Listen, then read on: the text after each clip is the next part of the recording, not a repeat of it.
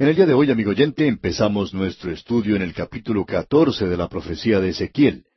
Y en esta sección en particular, como ya hemos indicado anteriormente, el profeta Ezequiel ha tenido mucho cuidado de presentar la palabra del Señor. Los profetas mentirosos han dado una esperanza falsa a la gente, y el profeta Ezequiel tiene que oponerse a eso. El Señor aquí está dando un bosquejo en presentar un caso de por qué juzgó esa ciudad como lo hizo, y usted puede creer una cosa, que los principios que han sido señalados aquí están vigentes aún en nuestro día. Esos principios no han sido ineficaces. Dios aún juzga las naciones. Usted puede notar que al llegar al capítulo catorce vemos la profecía contra la idolatría tocante a los ancianos y de la segura destrucción de Jerusalén. Este capítulo catorce se puede dividir en dos partes principales. Ambas comienzan con y vino a mí palabra de Jehová diciendo. Usted puede ver esto en el versículo dos y otra vez en el versículo doce. Pues bien, en la primera sección tenemos el llamado a los ancianos al arrepentimiento. Y hemos notado que a través de la Biblia, tanto en el Antiguo como en el Nuevo Testamento, el arrepentimiento es un mensaje de Dios para su propio pueblo, o para quienes han profesado ser su pueblo. Un llamado a arrepentirse, a volverse a Dios, y ese es el mensaje que encontramos aquí. Veamos qué es lo que ocurre en el versículo uno de este capítulo catorce de Ezequiel. Vinieron a mí algunos de los ancianos de Israel y se sentaron delante de mí. Ellos aparecían muy piadosos. Ellos llegaban a la iglesia con una gran Biblia debajo de su brazo y pretendían que querían servir al Señor y querían escuchar lo que el profeta tenía que decir. Ahora en los versículos dos y la primera parte del versículo tres tenemos lo siguiente. Y vino a mí palabra de Jehová diciendo, Hijo de hombre, estos hombres han puesto sus ídolos en su corazón y han establecido el tropiezo de su maldad delante de su rostro.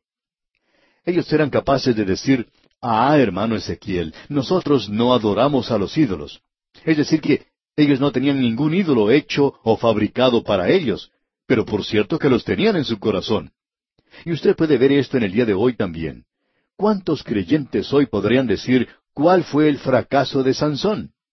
Él había pretendido ser el hombre de Dios, y el Espíritu de Dios vino sobre él algunas veces, y ese era el secreto de su poder. Nunca lo fue su cabello. No hay ninguna fuerza o poder en el cabello. Usted puede ir y hacerse cortar el cabello, y eso no le va a afectar en nada. Lo interesante, amigo oyente, es que el Espíritu de Dios vino sobre él. Luego llegó un día cuando salió de él, y él no lo sabía. Él no sabía que Jehová ya se había apartado de él. Y siguió jugando con el pecado, y al mismo tiempo queriendo ser un hombre de Dios. ¿Cuántas personas en la iglesia hoy están jugando con el pecado? Y estas personas piensan que pueden salirse con la suya. Eso no fue así, amigo oyente. El juicio es algo inevitable. Hay muchas personas que siguen las formas y los ritos de la religión, pero tienen un ídolo en su corazón y continúan manteniendo, por así decirlo, una fachada. Ahora en el versículo tres de este capítulo catorce de Ezequiel, Dios dice, Hijo de hombre, estos hombres han puesto sus ídolos en su corazón y han establecido el tropiezo de su maldad delante de su rostro. ¿Acaso he de ser yo en modo alguno consultado por ellos? Ezequiel, esa gente es engañadora. Ellos están pretendiendo que quieren escuchar tu mensaje, pero no lo quieren escuchar. Ellos van a atacar en el momento en que les des las espaldas. Y luego en el versículo cuatro leemos, Háblales por tanto y diles, Así ha dicho Jehová el Señor. Cualquier hombre de la casa de Israel que hubiere puesto sus ídolos en su corazón, y establecido el tropiezo de su maldad delante de su rostro, y viniera al profeta, yo Jehová responderé al que viniere conforme a la multitud de sus ídolos. Dios dice, yo les juzgaré. Esta es en realidad una palabra terrible. El Señor Jesucristo la usó más que ninguna otra persona. Él dijo, vosotros hipócritas. ¿A quién se estaba dirigiendo? A los líderes religiosos. Y aquí Ezequiel está hablando a los ancianos, a quienes eran los líderes espirituales de la gente. Cuán trágico es esto, amigo oyente. Dios dice, yo les voy a juzgar, y Dios juzgará a la religión falsa. Creemos que cuando una iglesia, así también cuando una persona se separa de la verdad, Dios la juzgará. Notemos lo que dice el versículo seis ahora. Por tanto, di a la casa de Israel, así dice Jehová el Señor, Convertíos y volveos de vuestros ídolos, y apartad vuestro rostro de todas vuestras abominaciones. Él les está hablando de una forma directa y clara. Él les dice, ustedes son falsos, ustedes no son genuinos, ustedes tienen ídolos en sus corazones, tienen pecado en su corazón. Permítanos decir lo siguiente, amigo oyente, y volvemos a mencionar a Sansón. Hay muchas personas que dicen, es algo terrible lo que ocurrió con Sansón. No me gustaría vivir como vivió ese hombre. No quisiera que ese juicio cayera sobre mí. Amigo oyente, tememos que muchas personas que van a las iglesias les gustaría vivir en pecado al mismo tiempo. A ellos les gustaría probar los frutos del pecado. Lo mismo que ellos están condenando en forma externa es lo que su corazón quiere hacer. Es que la vieja naturaleza que nosotros tenemos es mala. Dios dice, arrepentíos, convertíos. Él les está diciendo que se vuelvan a Él. Él está demostrando su benevolencia para con ellos. Él les está dando una oportunidad de llegar a ser genuinos. Pero ellos no quieren aceptar eso. Pasamos ahora al versículo doce de este capítulo catorce de Ezequiel. Vino a mí palabra de Jehová diciendo. Porque, amigo oyente, los profetas mentirosos aún iban de un lado para otro diciendo, Dios no va a castigar a Jerusalén. Bueno, esa es su ciudad, Él la ama, Él dice que su ojo está allí. Esta gente podía citar una gran cantidad de versículos de las Escrituras. Y usted, amigo oyente, puede citar muchos versículos de las Escrituras para justificar doctrinas falsas. Pero lo interesante es que si usted pone todas estas cosas juntas, ya no es un rompecabezas. Usted tiene un cuadro completo presentado ante usted y entonces ya no puede apoyar muchas de esas teorías. Así es que Ezequiel aquí señala muy claramente que Jerusalén va a ser castigada. Y en el versículo trece dice, Hijo de hombre, cuando la tierra pecare contra mí, rebelándose pérfidamente, y extendiere yo mi mano sobre ella, y le quebrantare el sustento del pan, y enviare en ella hambre, y cortare de ella hombres y bestias, Dios dice que Él va a juzgar esa ciudad, porque está en rebelión contra Él. Es una ciudad que se ha rebelado continuamente contra Él y Él les ha dado la oportunidad de regresar, pero no la aceptan. Si usted se quiere enterar de cuán directo es todo esto, amigo oyente, escuche lo que Él dice aquí. Este es uno de los pasajes más destacados de las Escrituras que usted puede encontrar en la palabra de Dios. El juicio no se puede evitar. Escuche lo que dice aquí el versículo 14. Si estuviesen en medio de ella estos tres varones, Noé, Daniel y Job, ellos por su justicia librarían únicamente sus propias vidas, dice Jehová el Señor. Lo que él está diciendo es que si Noé estuviera en esa ciudad, y qué advertencia hubiera sido él si hubiera estado en esa ciudad, pero ellos ni siquiera escucharían lo que Noé tenía que decir. La gente no escuchó lo que Noé tenía que decir en su día. Y ese era el mundo de entonces. Ahora, ¿piensa usted que la gente escucharía a Noé ahora? Por supuesto que no. Nos divierte bastante escuchar a la gente decir a veces, ¿No es algo emocionante el ver que están buscando el arca en esa zona y que la puedan encontrar? Amigo oyente, puede que la encuentren, pero quisiéramos hacer una pregunta. ¿Cuántos creyentes nuevos se logrará con eso? No creemos que se logre mucho. Aun si Noé estuviera aquí, la gente no le escucharía, no le creería. Quizá nos llamen viejos anticuados, pero amigo oyente, notemos a estas tres personas mencionadas aquí. Noé, Daniel y Job. Bien, hablemos de Daniel. Nabucodonosor escuchó lo que él tenía que decir. ¿Y qué tributo es ese? Ezequiel es el profeta, se encuentra con el remanente. Y allá en el palacio, en el palacio de Nabucodonosor, el primer gran gobernante mundial, tiene la compañía de Daniel. ¿Y qué tributo es ese? Esta gente sabía algo en cuanto a él. Ellos sabían que él era el hombre de Dios en ese lugar.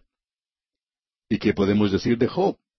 Job fue un hombre que padeció mucho, pero aun si él se encontrara en aquella ciudad, él no ayudaría en nada, en nada.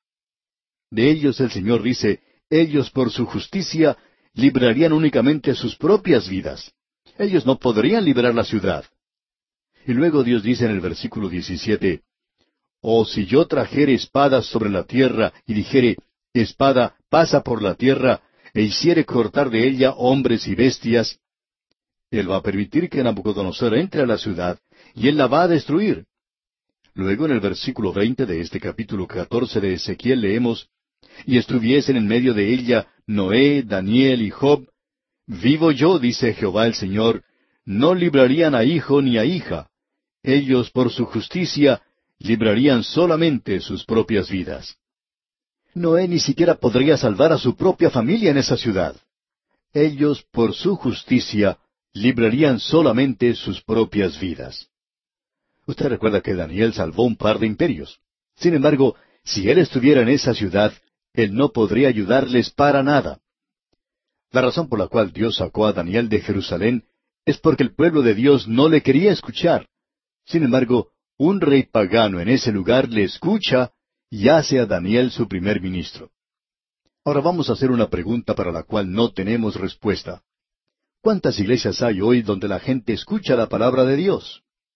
Creemos que esa es una de las razones en esta hora por la cual Dios está permitiendo que la palabra de Dios se divulgue por medio de la radio. Y Él está permitiendo este gran movimiento hacia la palabra de Dios por medio de los jóvenes en el presente, un grupo bastante grande que muchos de nosotros habíamos descartado. Sin embargo, hay muchos que escriben diciendo que se han alejado de las drogas y que han sido salvos. ¿Por qué? Por la misma razón que Daniel no era de ningún beneficio si se hubiera quedado en Jerusalén. Sin embargo, cuando él va a Babilonia, allí sí es escuchado. Ese rey pagano le escucha.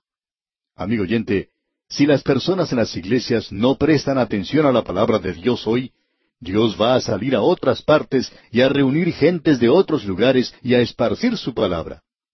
Llegamos ahora al capítulo quince de Ezequiel, y aquí tenemos también otro capítulo bastante sobresaliente. Tenemos aquí la parábola de la vid en el fuego, la viña o la vid que no producía ningún fruto. Esa es una de las representaciones de la nación de Israel. Eso lo vimos allá en el capítulo seis del libro de Isaías. La vid allí presentaba ante nosotros a la nación de Israel. Él dice, esa vid es la nación de Israel. Así que no hay necesidad de especular en cuanto a esto. Ya sabemos lo que él está hablando aquí. Pero él hace una declaración y aplicación muy interesante en cuanto a esto, y veamos lo que dicen los versículos dos al cuatro de este capítulo quince de Ezequiel. Hijo de hombre, ¿qué es la madera de la vid más que cualquier otra madera? ¿Qué es el sarmiento entre los árboles del bosque? ¿Tomarán de ella madera para hacer alguna obra? ¿Tomarán de ella una estaca para colgar en ella alguna cosa? He aquí es puesta en el fuego para ser consumida, sus dos extremos consumió el fuego, y la parte de en medio se quemó. ¿Servirá para alguna obra? Aquí tenemos una gran parábola. El Señor Jesucristo utilizó esta para los creyentes en el día de hoy. Y él, digamos de paso, dijo que Israel ya no era la vid. Yo soy la vid verdadera, dijo el Señor Jesucristo. Bien, ¿cuál es el propósito de la vid? También digamos de paso que en el capítulo quince del Evangelio según San Juan, él no está hablando en cuanto a la salvación. ¿Cuál es el propósito de la vid? Tiene como propósito una sola cosa, el llevar fruto y nada más. Aquí se nos está diciendo que uno no va a una carpintería y le dice al que trabaja allí que quiere que le fabrique algunos muebles al estilo de Luis XIV y que por favor se lo haga de madera de la vid. Amigo oyente, si usted le pide a un carpintero que le haga eso, este hombre le mirará a usted sorprendido y le dirá, nosotros no hacemos nada con esa clase de madera. No sirve para nada. No la usamos para ninguna otra cosa porque la madera de la vid es sólo para llevar fruto. Y cuando no lleva fruto, ¿qué es lo que uno hace con eso? Bueno, uno puede hacer fuego con ella. En el capítulo quince del Evangelio según San Juan, el Señor Jesucristo dice que si usted no lleva fruto en la vid, es decir, la rama que está en ella, que Él lo quitará a usted de ese lugar porque no lleva fruto. Usted no pierde su salvación. Usted es quitado nada más del lugar donde debe estar aquel que lleva fruto. Dios lo pone a un lado. Y Él lo hace de muchas formas diferentes. Si usted no va a dar fruto, amigo oyente, amigo creyente, Dios le pondrá a usted a un lado porque Él quiere fruto. El Señor Jesucristo dijo, para que lleve más fruto. Ahora esta gente no estaba dando ningún fruto. Y Dios dice entonces aquí en el versículo seis de este capítulo quince de Ezequiel, Por tanto, así ha dicho Jehová el Señor, como la madera de la vid entre los árboles del bosque, la cual di al fuego para que la consumiese, así haré a los moradores de Jerusalén. Y esa es la razón por la cual él hizo eso. Esta gente debía representar a Dios. Amigo oyente, si usted tiene un gran privilegio hoy como creyente, usted también tiene una gran responsabilidad. ¿Ha pensado usted alguna vez en esas pobres personas que nunca han tenido el privilegio de escuchar la palabra de Dios? Amigo oyente, usted tiene una gran responsabilidad. Hay muchas personas que aún no han escuchado el Evangelio, pero aquellos que escuchan el Evangelio se vuelven al Señor Jesucristo. ¿Por qué? Porque el Señor quiere que llevemos fruto hoy, y ese es el mensaje que Él tiene para esta gente. Llegamos ahora a otro importante capítulo de la Biblia. Es el capítulo 16 de Ezequiel. Aquí tenemos una parábola y es una parábola de un pequeño huérfano que ha sido abandonado. Aquí se nos habla de un niño que no ha sido lavado ni limpiado, y uno pensaría que ya no hay nada que hacer por este niñito huérfano. ¿Y quién es este niño huérfano? Bien, veamos lo que dice aquí el primer versículo del capítulo 16 de Ezequiel. Vino a mí palabra de Jehová diciendo. Ahora Ezequiel no quiere que nosotros nos olvidemos que él está presentando aquí la palabra del Señor. Quizá usted no la quiera presentar, pero él quiere que usted sepa que él está presentando la palabra del Señor. Entonces, sigamos con el versículo dos ahora. Hijo de hombre, notifica a Jerusalén sus abominaciones. ¿Quién es este niño, ese niño sucio, inmundo, que ha sido arrojado? ¿En realidad un niño ilegítimo? ¿Qué podemos decir en cuanto a eso? ¿Quién es? Bueno, es Jerusalén. Notemos lo que dice aquel versículo tres de este capítulo dieciséis de Ezequiel. Y di, así ha dicho Jehová el Señor sobre Jerusalén. Tu origen, tu nacimiento es de la tierra de Canaán. Tu padre fue amorreo y tu madre Etea. Esto no nos habla del origen de la nación de Israel. Él no está hablando de Abraham y Sara.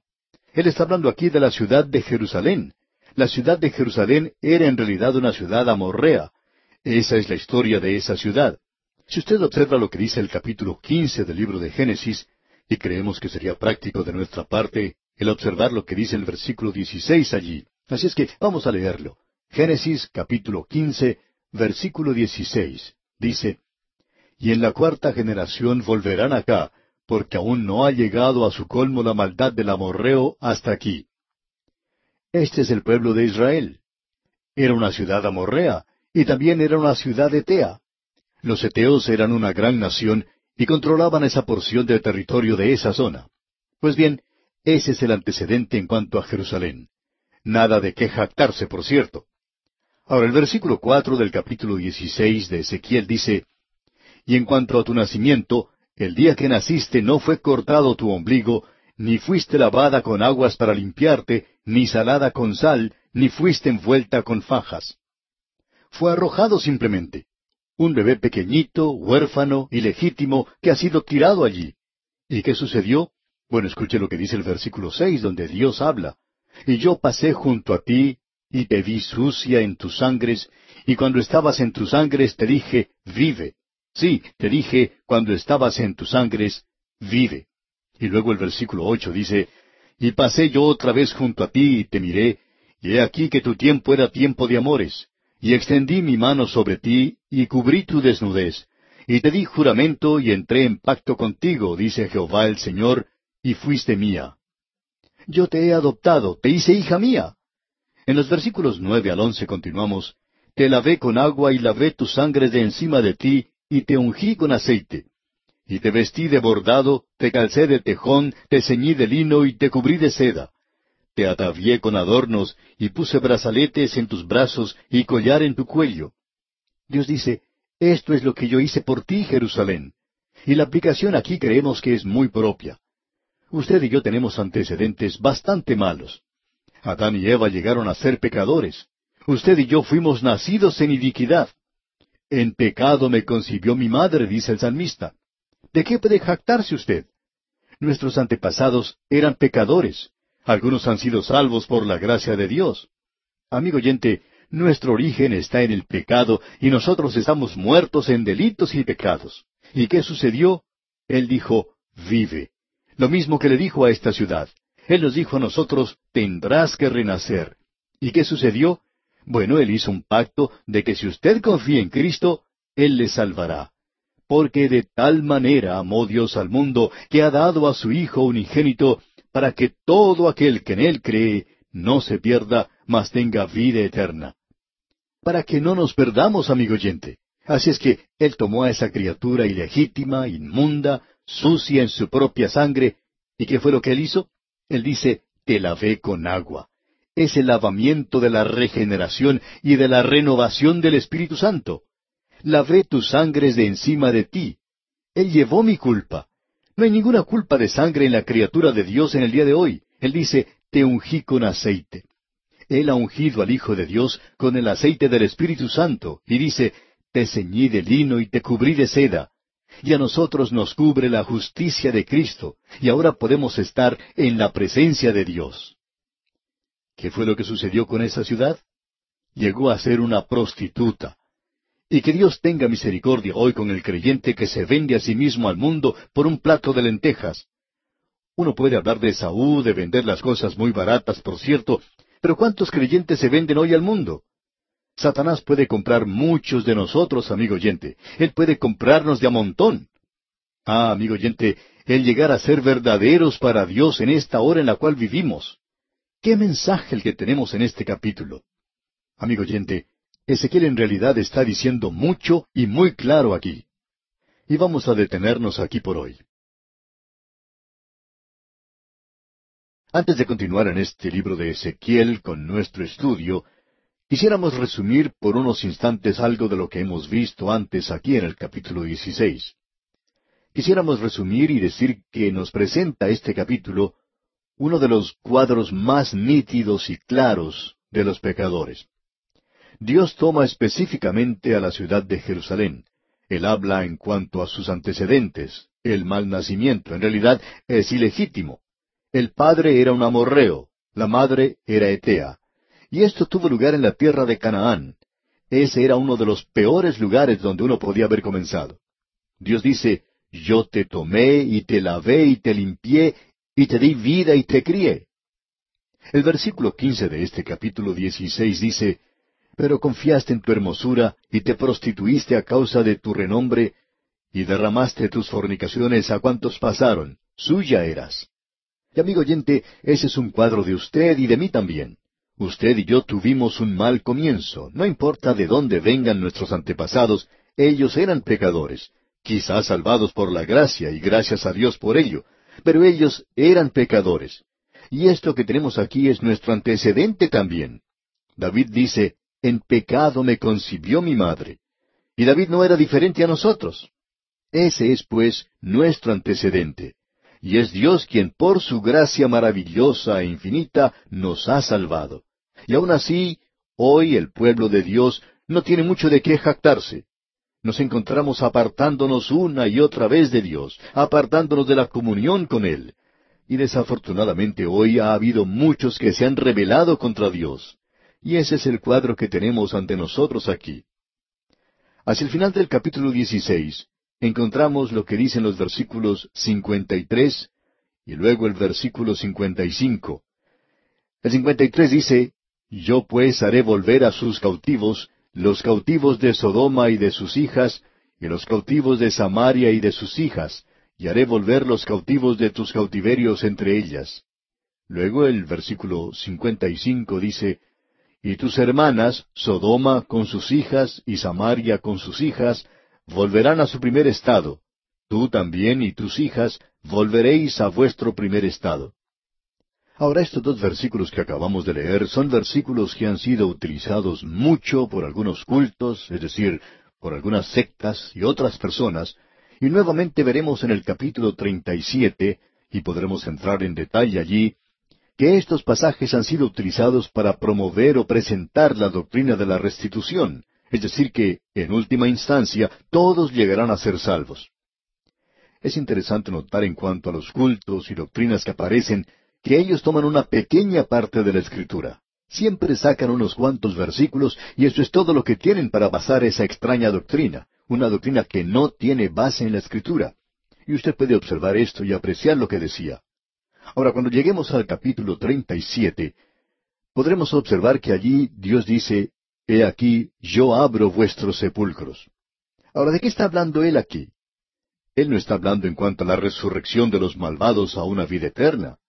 En este capítulo 16 y en el capítulo 37, él está hablando aún de Sodoma y de Gomorra, y Dios dice, yo voy a restaurar la nación.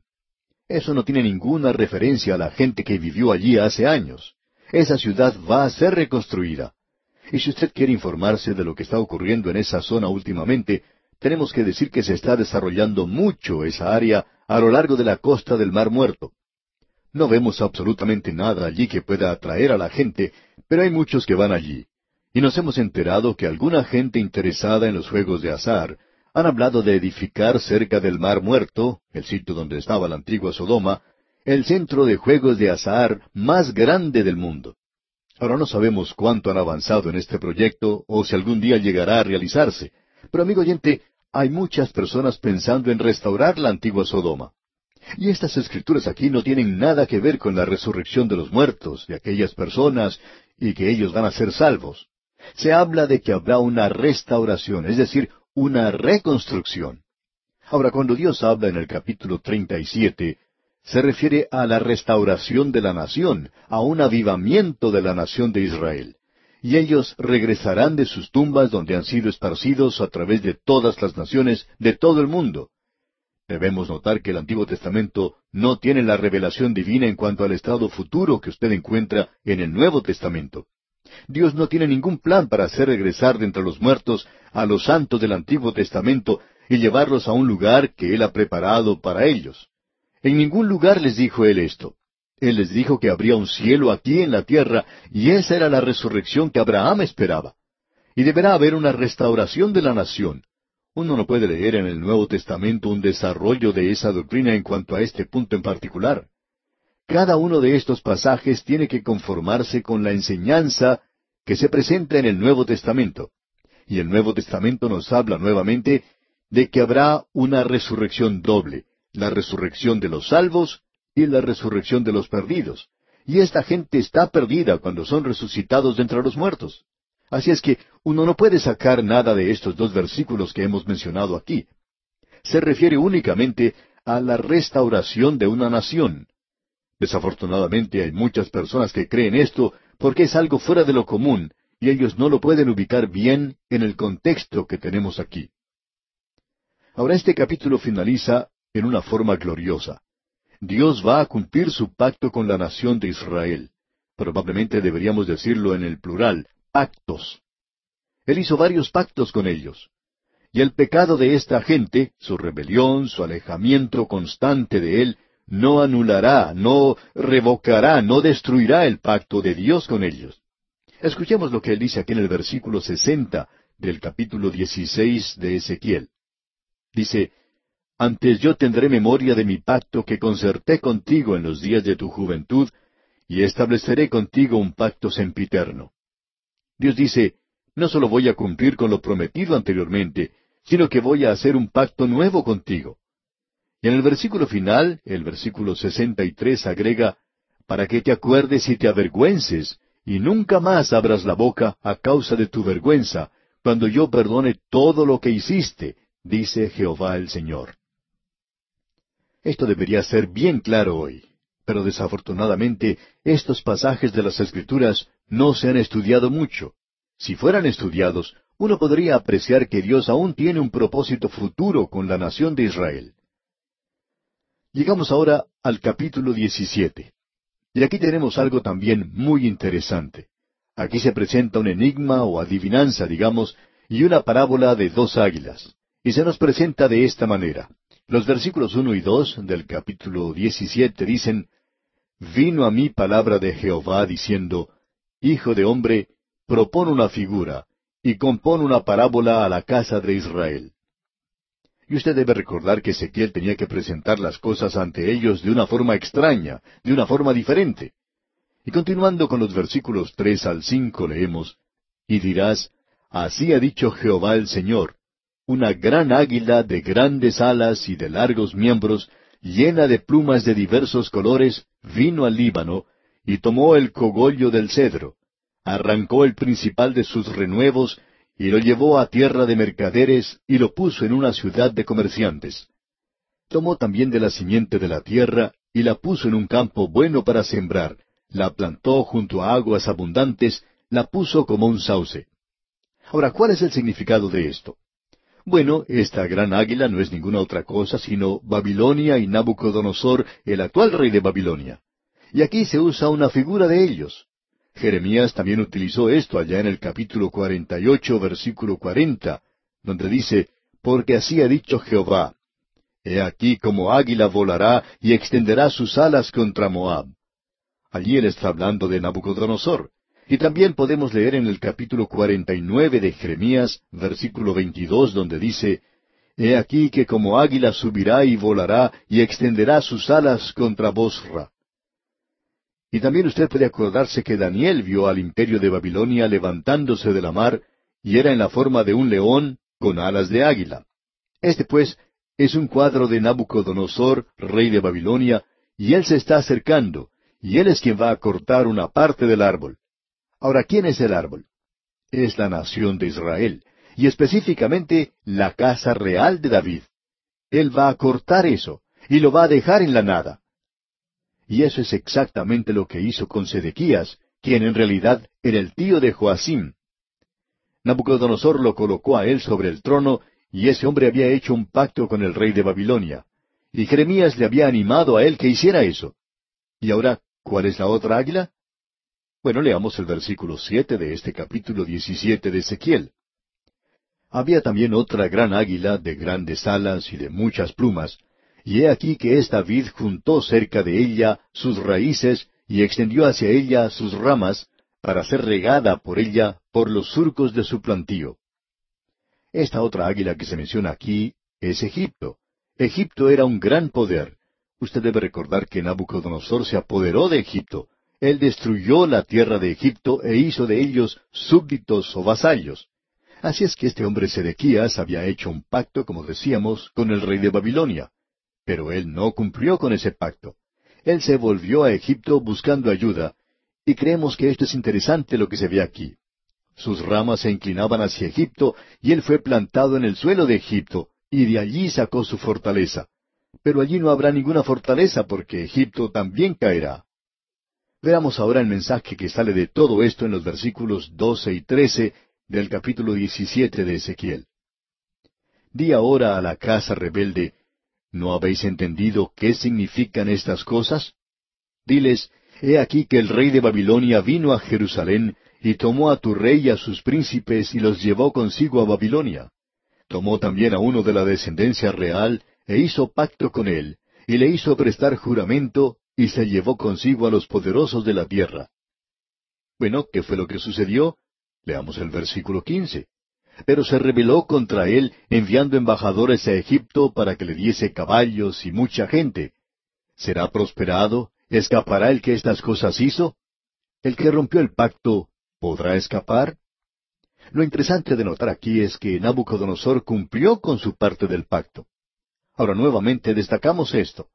El pueblo de Dios no cumplió con su parte del pacto, y esa nación pagana sí lo hizo. Y eso nos muestra algo de mucha importancia. Eso se puede apreciar hoy también. A veces uno encuentra que la gente de Dios, que alguna iglesia, se ha apartado de la fe. Aún llevan sus Biblias, pero se han apartado de la fe y uno no puede creer en ellos. Y sin embargo, hay algunos negociantes que, aunque son parte de este mundo, son personas que no son salvas, son hombres de integridad. Y por cierto que un hijo de Dios debería hacer eso. Dios quiere que su pueblo actúe de esa manera. Ahora lo que va a ocurrir es que Nabucodonosor vendrá y destruirá a Sedequías.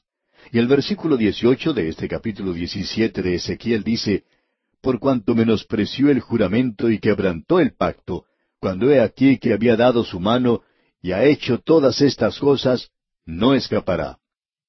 Dios dice que este hombre será juzgado por ellos. Creemos que esto va a suceder con muchos creyentes.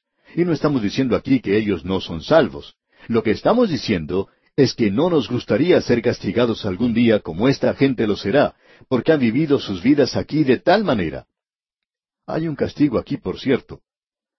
Ahora notemos lo que dice el último versículo de este capítulo 17 de Ezequiel, el versículo 24. Y sabrán todos los árboles del campo que yo Jehová abatí el árbol sublime, levanté el árbol bajo, hice secar el árbol verde, e hice reverdecer el árbol seco. Yo Jehová lo he dicho y lo haré. Amigo oyente, hay veces cuando Dios permite a una nación impía que hostigue y hasta que destruya a esa gente que dice ser el pueblo de Dios cuando ellos se han apartado de Él. Dios dice que uno no puede salirse con la suya y Él está hablando aquí de juicio. Ahora Él va a hablar de una manera muy directa en el capítulo 18. Tenemos aquí que Dios va a mostrar que Él trata directa e individualmente con las personas. Y en el primer versículo del capítulo 18 leemos, Vino a mí palabra de Jehová diciendo, una vez más se le indica a este hombre Ezequiel que él no está presentando aquí su propia opinión, es la palabra de Dios. Y continúa en el versículo dos, ¿Qué pensáis vosotros, los que usáis este refrán sobre la tierra de Israel, que dice, Los padres comieron las uvas agrias, y los dientes de los hijos tienen la dentera? Lo que se está haciendo aquí es sencillamente lo siguiente, que ellos tenían un proverbio que Jeremías ya lo mencionó para nosotros. Los padres comieron las uvas agrias, y los dientes de los hijos tienen la dentera. Usted puede encontrar esto mencionado allá en Jeremías capítulo 31, versículo 29, y una vez más en Lamentaciones capítulo 5, versículo 7. Lo que ocurría es que ellos estaban basando esto en un pasaje de las Escrituras del Antiguo Testamento que se menciona allá en Éxodo capítulo 20, versículo 5, donde dice, No te inclinarás a ella, ni las honrarás, porque yo soy Jehová tu Dios, fuerte, celoso, que visito la maldad de los padres sobre los hijos, hasta la tercera y cuarta generación de los que me aborrecen. Ellos sacaron un proverbio de esto, y era algo incorrecto. Y ese es el peligro que existe hoy de tratar de sacar solamente un versículo de las Escrituras sin considerar el contexto. Y si usted llega a considerar el contexto de este versículo, del cual ellos han sacado este proverbio, usted descubrirá que es un proverbio falso. Que los padres comían las uvas y los hijos eran los que pagaban con el castigo. Eso es cierto hasta cierto punto. Pero un momento, amigo oyente. Él juzgará a la persona, al individuo, al padre o al hijo, según su conducta. De paso, digamos que este no es un juicio para la vida eterna. Él los juzga a ellos en esta vida. Él los bendecirá en esta vida si ellos obedecen. Ahora en el versículo tres tenemos la respuesta de Dios. Leamos el versículo tres de este capítulo dieciocho de Ezequiel. Vivo yo, dice Jehová el Señor, que nunca más tendréis por qué usar este refrán en Israel.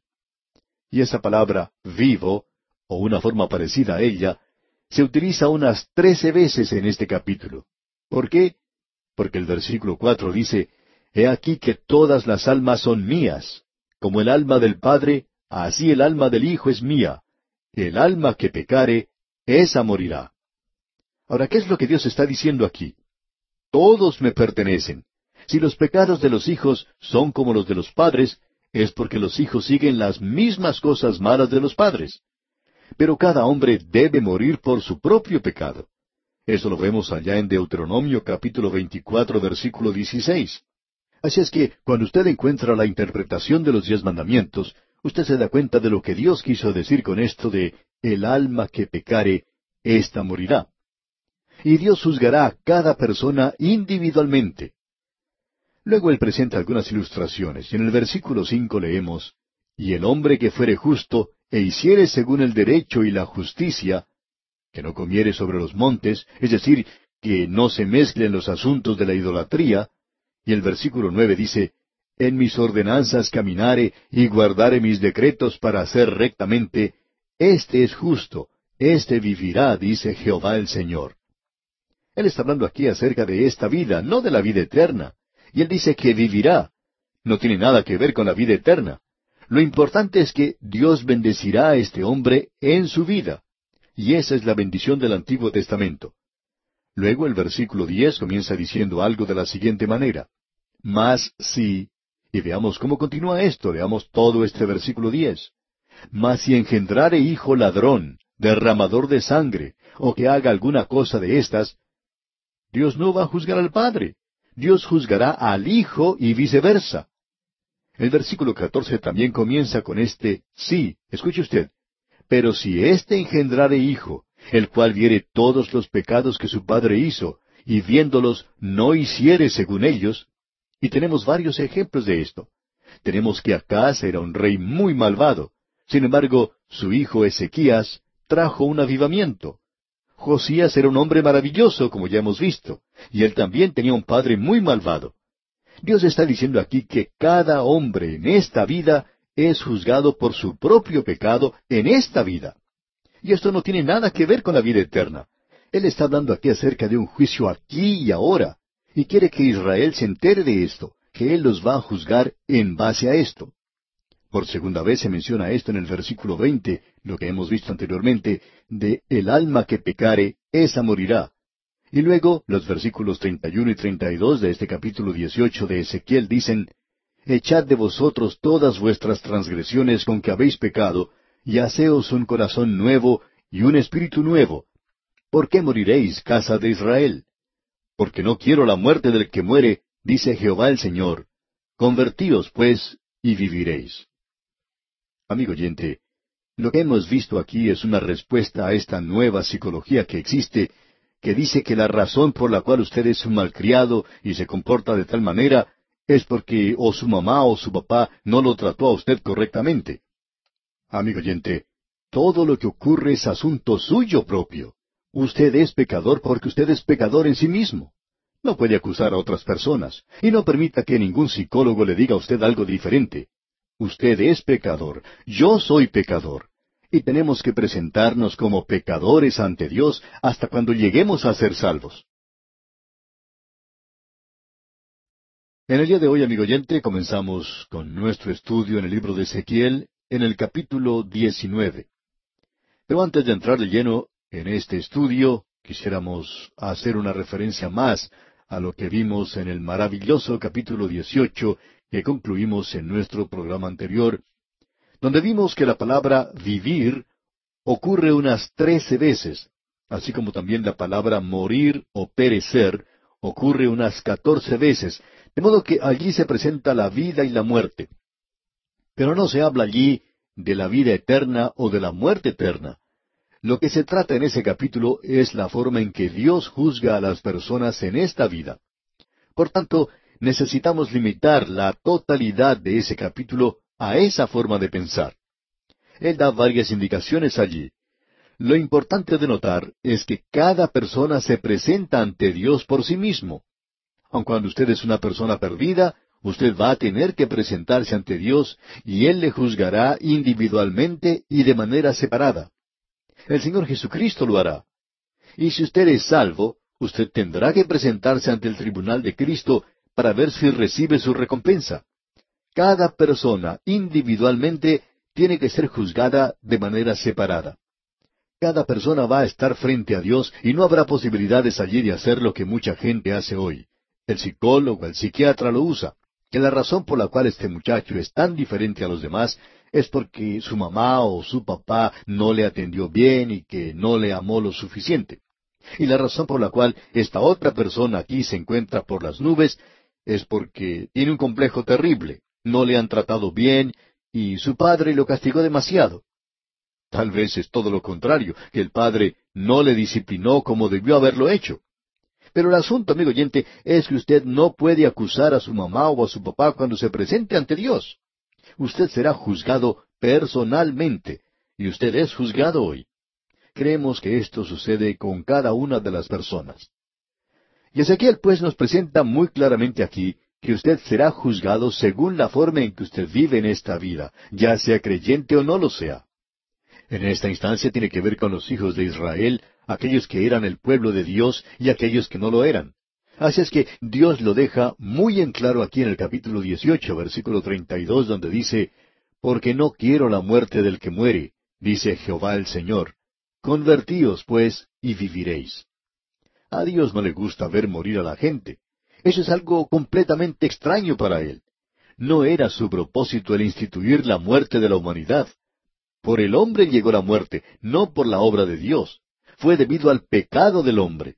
Y Dios dice, porque no quiero la muerte del que muere. Y aquí estamos hablando de la muerte física. Usted recuerda que el mismo Señor Jesucristo lloró ante la tumba de Lázaro, aunque Él lo iba a resucitar de entre los muertos, cuando Él le iba a dar nuevamente la vida. Así es que es necesario que limitemos nuestra forma de pensar aquí a esta vida. Y esto no es la base de la salvación en el presente. Ahora, en el capítulo 19 encontramos dos lamentos. En los primeros nueve versículos tenemos el lamento sobre los príncipes de Israel. Luego, desde el versículo diez en adelante, tenemos el lamento sobre la tierra de Israel. Y creemos que la tierra será limitada, muy definitivamente, al reino del sur. Notemos ahora este lamento. Vamos a ver los primeros tres versículos del capítulo diecinueve de Ezequiel.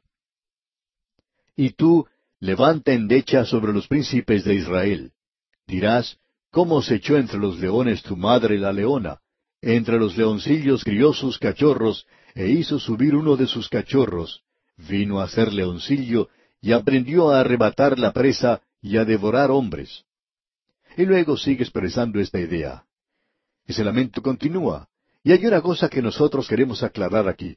Este no es un lamento de Ezequiel, como han tratado de indicar algunos comentaristas. Este es un lamento del Señor mismo. En efecto, si usted quiere conocer específicamente la persona que más adelante lloró sobre Jerusalén, esa es la persona que está llorando aquí sobre los príncipes de Judá. Y esto para nosotros es algo realmente maravilloso por esa razón. Aquí tenemos un grupo de personas en esa tierra y ellos son príncipes. ¿Y quién se lamenta o se preocupa en cuanto a ellos? Bueno, honradamente hablando, tenemos nuestras dudas de si alguien se preocupaba en cuanto a ellos. Sin embargo, Dios estaba preocupado por ellos. Él se preocupaba por esta gente, gente que en el día de hoy está muy lejos de nosotros en cuanto al tiempo y la distancia y de cualquier otra forma. ¿Quién derramó lágrimas sobre ellos? Dios lo hizo. Amigo oyente, ¿quién se preocupa por usted hoy? Bueno, digamos que son muy pocos los que hacen esto. ¿Qué nos puede decir en cuanto a la gente donde usted trabaja?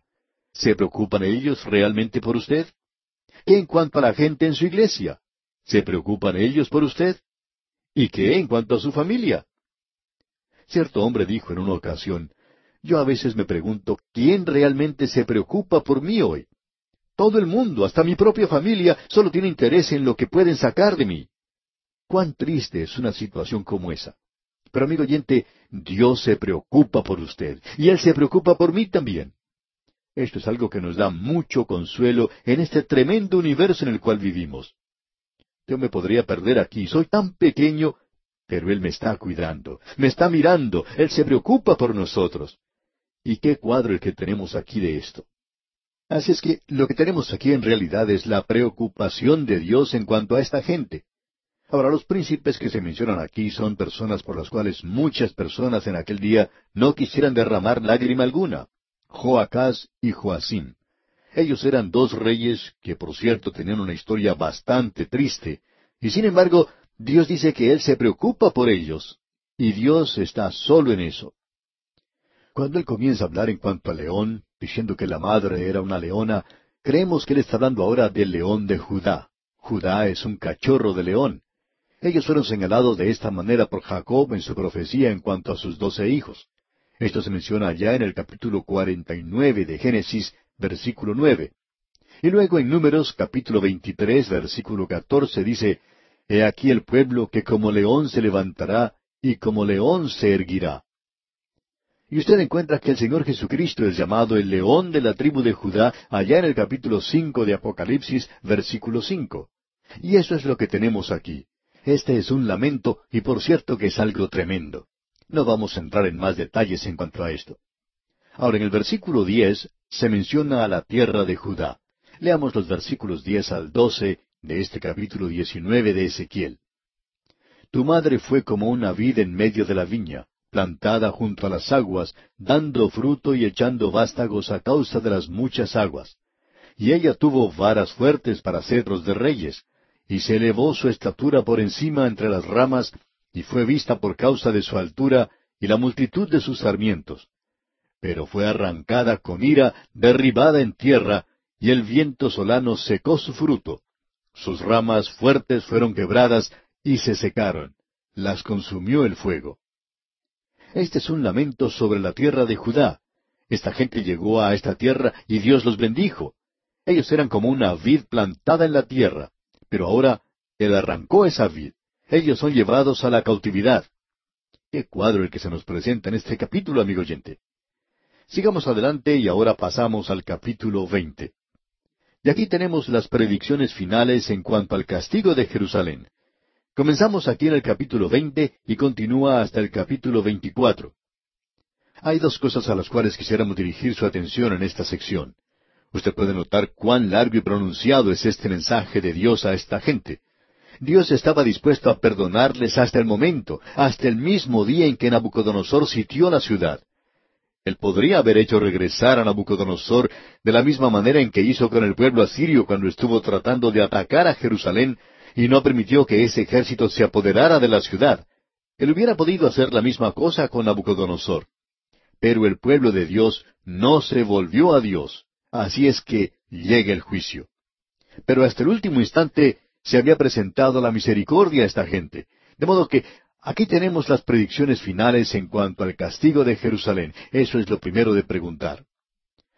En el último capítulo de esta sección, y en el día en que el sitio de Jerusalén comenzó, falleció la esposa de Ezequiel.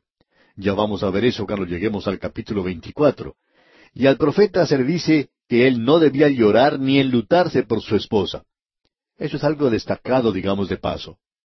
Amigo oyente, consideramos a este hombre Ezequiel como un contraste con Jeremías. Jeremías tenía, por decirlo así, el corazón de una mujer y él lloraba. Y el mensaje que él presentó quebrantó su propio corazón. Pero este hombre Ezequiel es casi como un acto representando una parte en una obra. Él hace todas las cosas que debe hacer, pero esto no lo conmueve a él. Parece como una persona bastante fuerte. Él está presentando las cosas tal cual son para estas personas. Así es que la gente, habiendo visto a Jeremías llorar, usted recuerda que el Señor Jesucristo fue comparado a Jeremías, pero nadie se compara con Ezequiel porque Ezequiel ahora está hablando de parte de Dios, de tal manera que aquí él es como un vocero de Dios. Creemos que así se resume todo esto. Lo que tenemos aquí puede llamarse una mirada retrospectiva del pecado de esta nación. Ya hemos pasado por esto varias veces, pero una vez más quisiéramos mostrar que no es Ezequiel el que menciona todo esto. Él está presentando a ellos la palabra de Dios. Este hombre es como un mensajero de la compañía de telégrafos. Él nada más trae el mensaje. Este puede ser un mensaje de gozo y alegría, como puede ser un mensaje de dolor y de tristeza. Pero el mensajero de la compañía de telégrafos simplemente entrega el mensaje. Usted es quien es conmovido por lo que allí se dice. Y esa es, creemos nosotros, la posición de Ezequiel. Y esa es la razón por la cual Dios le dijo a él que no hiciera luto por su esposa, porque eso debe representar algo. Y ya veremos eso cuando lleguemos al capítulo 24. Ezequiel habla por Dios, y en este versículo uno del capítulo 20 leemos, Aconteció en el año séptimo, en el mes quinto, a los diez días del mes, que vinieron algunos de los ancianos de Israel a consultar a Jehová, y se sentaron delante de mí. Usted puede notar que la gente comienza a acercarse más y más a este hombre Ezequiel. Ellos vienen a ver qué es lo que tiene que decir. Esto tenía lugar alrededor del año 590 antes de Cristo, y es antes de la destrucción de Jerusalén, lo que probablemente sucedió alrededor del año 587, o quizá el 588 al 586 antes de Cristo. No creemos que podamos ser dogmáticos en cuanto a esto. Ahora notemos lo que dice el versículo dos de este capítulo veinte de Ezequiel. Y vino a mí palabra de Jehová diciendo. Y este hombre Ezequiel enfatiza aquí que él no está presentando su propia palabra, sino que él está dando a esta gente la palabra de Dios. Ahora los versículos tres y cuatro de este capítulo veinte dicen, Hijo de hombre, habla a los ancianos de Israel y diles, Así ha dicho Jehová el Señor, ¿A consultarme venís vosotros? Vivo yo, que no os responderé, dice Jehová el Señor. ¿Quieres tú juzgarlos? ¿Los quieres juzgar tú, hijo de hombre? Hazles conocer las abominaciones de sus padres. Esta gente se acerca al profeta para criticar y quejarse de Dios, de que no es justo que Él les esté juzgando y que Él no es justo al destruir a Jerusalén. Parece que la gente comienza a comprender ahora que eso es lo que va a suceder. Ezequiel va a repasar esto una y otra vez con esta gente porque a Dios no le molesta presentar cuál es la acusación. Pero nosotros no vamos a repasar eso otra vez. Vamos a destacar algunas de las cosas más sobresalientes. Y en el versículo cinco de este capítulo veinte leemos Y diles, Así ha dicho Jehová el Señor, el día que escogí a Israel, y que alcé mi mano para jurar a la descendencia de la casa de Jacob, cuando me di a conocer a ellos en la tierra de Egipto, cuando alcé mi mano y les juré diciendo, Yo soy Jehová vuestro Dios. Él se refiere ahora al mismo principio, cuando él llamó a esta gente de la tierra de Egipto y los llevó al desierto y los libró de la esclavitud que estaban teniendo en Egipto. Él menciona eso. Y luego en el versículo trece de este capítulo veinte dice, Mas se rebeló contra mí la casa de Israel en el desierto, no anduvieron en mis estatutos y desecharon mis decretos, por los cuales el hombre que los cumpliere vivirá, y mis días de reposo profanaron en gran manera. Dije, por tanto, que derramaría sobre ellos mi ira en el desierto para exterminarlos. En esta sección él está tratando aquí con la generación que nació en el desierto, es decir, que la otra generación había muerto. Ahora está este otro grupo en ese lugar y ellos también están en rebelión contra Dios. Vamos ahora a avanzar en este capítulo y notemos lo que dicen los versículos 25 y 26. Por eso yo también les di estatutos que no eran buenos y decretos por los cuales no podrían vivir y los contaminé en sus ofrendas cuando hacían pasar por el fuego a todo primogénito, para desolarlos y hacerles saber que yo soy Jehová. Lo que dice el versículo 25 es algo un poco extraño para las escrituras. Hay gente que ha expresado diferentes opiniones en cuanto al significado de esto. Nosotros quisiéramos hacer una sugerencia. Creemos que usted puede encontrar la misma cosa. El apóstol Pablo dijo en su carta a los Corintios que nosotros éramos sabor de vida para aquellos que llegan a ser salvos y sabor de muerte para aquellos que perecen. Creemos que cuando Dios les entregó a ellos la palabra y ellos la rechazaron, entonces Él los abandonó, por así decirlo, y en realidad la misma ley que había sido presentada para su propio beneficio llegó a ser algo malo. Porque esto ahora los condena a ellos y son juzgados en base a eso. Y es lo mismo que ocurre hoy con el Evangelio. Amigo oyente, si usted escucha el Evangelio y usted lo rechaza, hubiera sido mucho mejor para usted que no lo hubiera oído jamás, para decir verdad. Hubiera sido mucho mejor para usted que no hubiera escuchado nunca el Evangelio, porque ahora que usted lo ha escuchado, llega a ser sabor de muerte para usted. Usted nunca puede presentarse ante Dios y decirle que nunca lo había escuchado. Luego él continúa con esta tremenda condenación. Uno pensaría que Dios ya no tenía nada que ver con esta gente, pero siempre escondidos en Ezequiel hay maravillosos pasajes. Como dijimos al comienzo, en el momento más oscuro de su historia es cuando brilla la profecía más que en ninguna otra ocasión.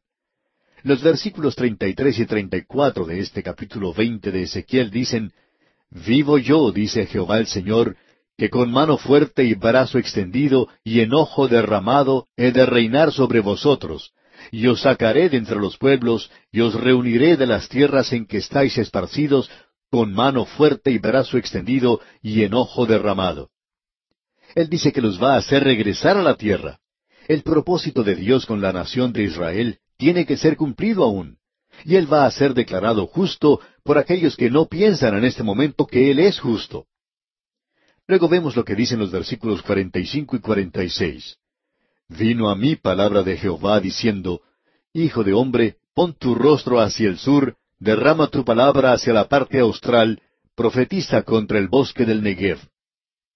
Hay personas que opinan que esto significa Judea o Judá.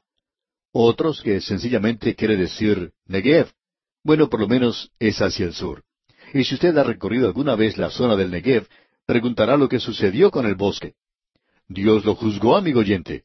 Dios dijo que lo iba a quitar de esa tierra. Y en los versículos 47 y 48 leemos, Y dirás al bosque del Negev, Oye la palabra de Jehová. Así ha dicho Jehová el Señor. He aquí que yo enciendo en ti fuego, el cual consumirá en ti todo árbol verde y todo árbol seco. No se apagará la llama del fuego, y serán quemados en ella todos los rostros, desde el sur hasta el norte.